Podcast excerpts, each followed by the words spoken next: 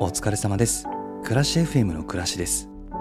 この番組は自分にとってのちょうどいい暮らしを探すべく暮らし物仕事人間関係などにスポットを当てふわふわと感じたことをお話しするゆるいラジオ番組です。さて今日はどんな話をしましょうか？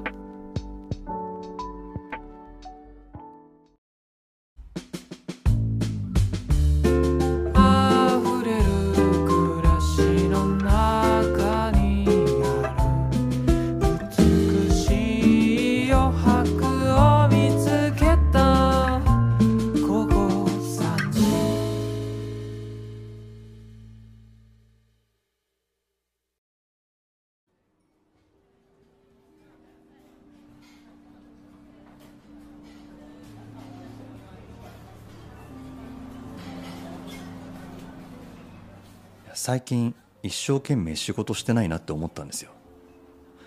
忙しくはしてるけど一生懸命ではない。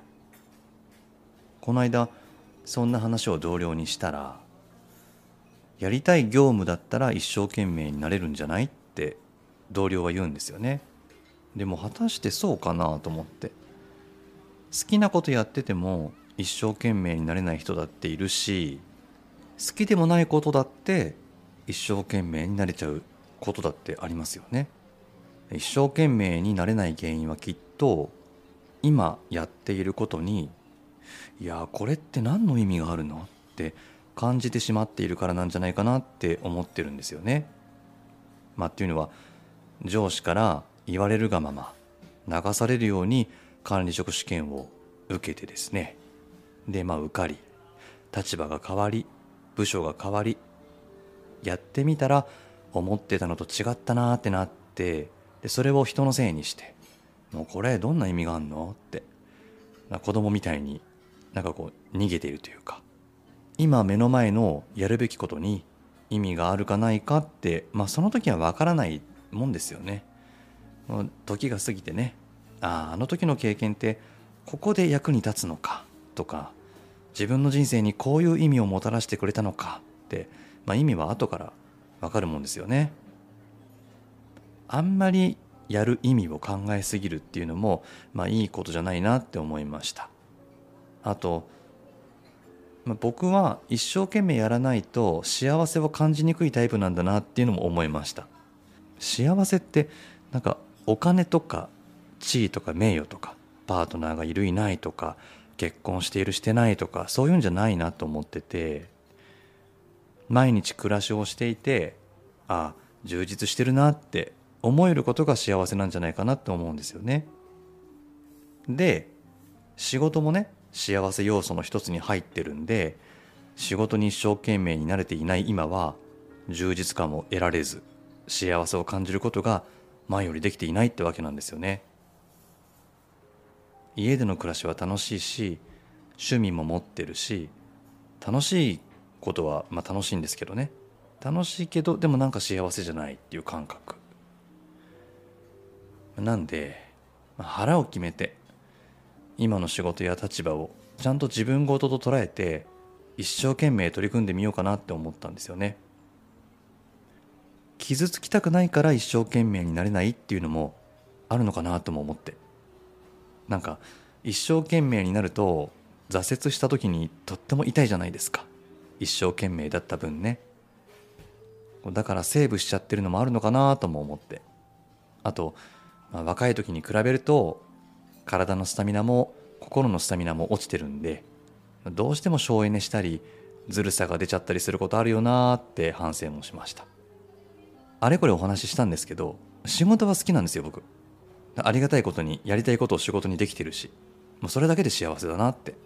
だからこそこの仕事の楽しさとかやりがいをね周りに伝えていきたいし心が一生懸命だったら語らずとも伝えられるとも思うし、うん、無理はしない。無理はしないけど一生懸命な心で目の前にいる自分の仕事に取り組んでみようかなっていう決意をしたっていうわけです。あとやっぱり、まあ、でもねエピソード93でもお話ししたんですけどね管理職を続ける気はないです。その気持ちは変わらない。変わらないけどやりきって終わりにしたいので、まあ、その決意の配信でした。大げさ。いやでもなんかいつからだろうか一生懸命ってどっかに置いてきちゃった気がするなと思って。そういう大人の人結構いるんじゃないかなと思ってね。うん。大人の一生懸命って難しいなって、うん、思いました。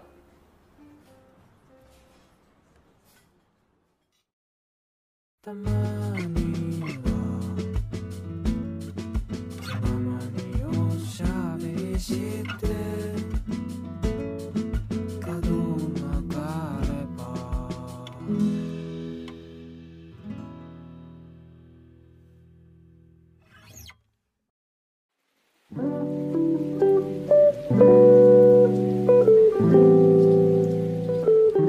感想お便りをいただきました。ラジオネームひなのさん。倉石さんいつも楽しく拝聴しています。101回目ではお便りを読んでいただきありがとうございました。さて108回の元気じゃない人への声かけのお話非常に共感しました。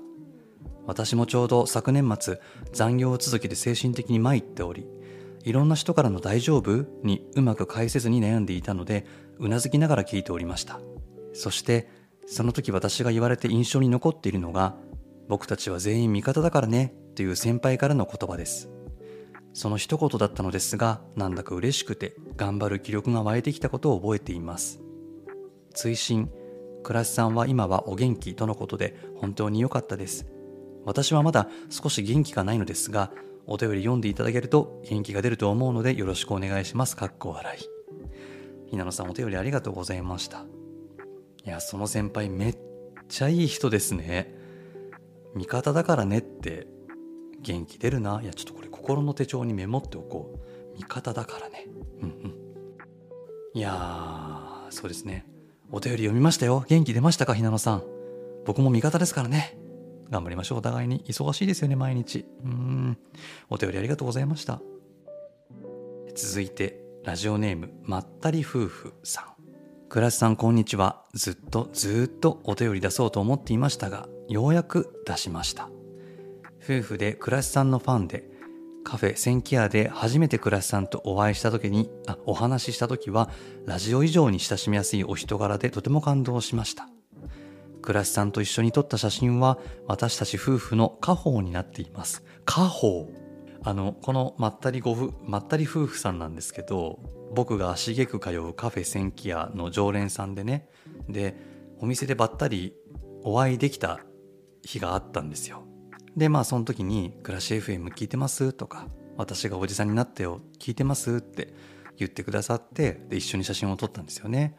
でその後またしばらくしてからですねこのご夫婦がこの「暮らし FM」に直筆のお手紙を書いてお店に持ってきてくださったんですよ。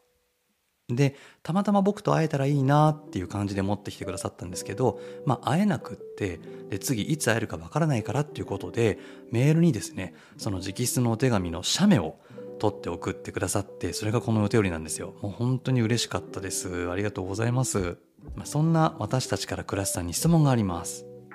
2022年に買ってよかったもの捨ててよかったものは何ですか？です。ちなみに私たちの買ってよかったものはスタバのリユーザブルカップです。見た目はスタバの紙コップそのものですがプラスチック製なのでうんと繰り返し使えて家でスタバ気分が味わえるので大満足です。捨ててよかったものはテレビです。おおテレビ。お部屋がすっきりしてテレビに縛られない生活ができて暮らしに余白ができた気がします。うん。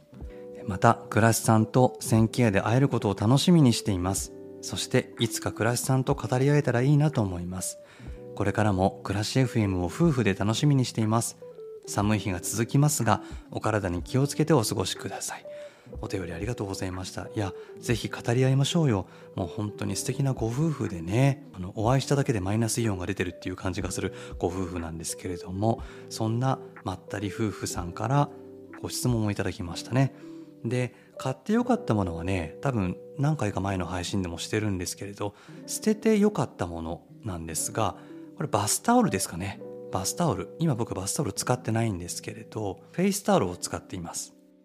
バスタオルって結構大きいんでまあ乾きが悪かったりとか、まあ、かさばってしまうんで収納をね、ぎゅうぎゅうになっちゃったりするなって思っていたので思い切って捨てたんですよ。まあ、あの切って雑巾にして使って消費したんですけれどでお風呂から出たらフェイスタオルで拭いています、まあ、最初は物足りないかなって思うかなと思ったんですけど、まあ、全然慣れたらそんなことなくってなんだフェイスタオルで十分じゃんって思いながら今は満足して使っています、まあ、収納場所も余白ができるし洗濯物もすぐ乾くし、うん。まあ、お風呂の時はバスタオルじゃなければならない。みたいなね。ちょっと思い込みがあったんですけど、まあ、そんなこともないなって思って。バスタオルじゃなくてもよかったって思った。2022年でした。いやまったりご夫婦さんまたカフェ千キ屋でお会いしたらぜひ語り合いましょう。お便りありがとうございました。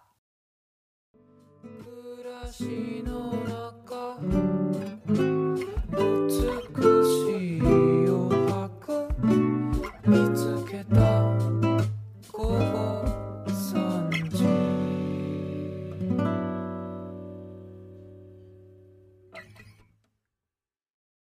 暮らし FM では皆さんからのお便りをお待ちしています暮らしの中で感じたこと疑問に思っていることを番組概要欄によるお便りフォームからお寄せください。この番組に興味を持ってくださった方は番組のフォローを Apple Podcast のレビューや Spotify の評価でポチッと星をつけてくださるとすごく励みになります。今日は一生懸命っていう話をしましたが皆さんが一生懸命取り組んでいることもしあればぜひ教えてください。一生懸命やるって案外難しいですよね。うん。何か一生懸命熱中できるものがある人ってすごく幸せだなって今日の収録をしながら思いました。皆さんの一生懸命をぜひ教えていただけると嬉しいです。それでは暮らし FM この辺で。暮らしでした。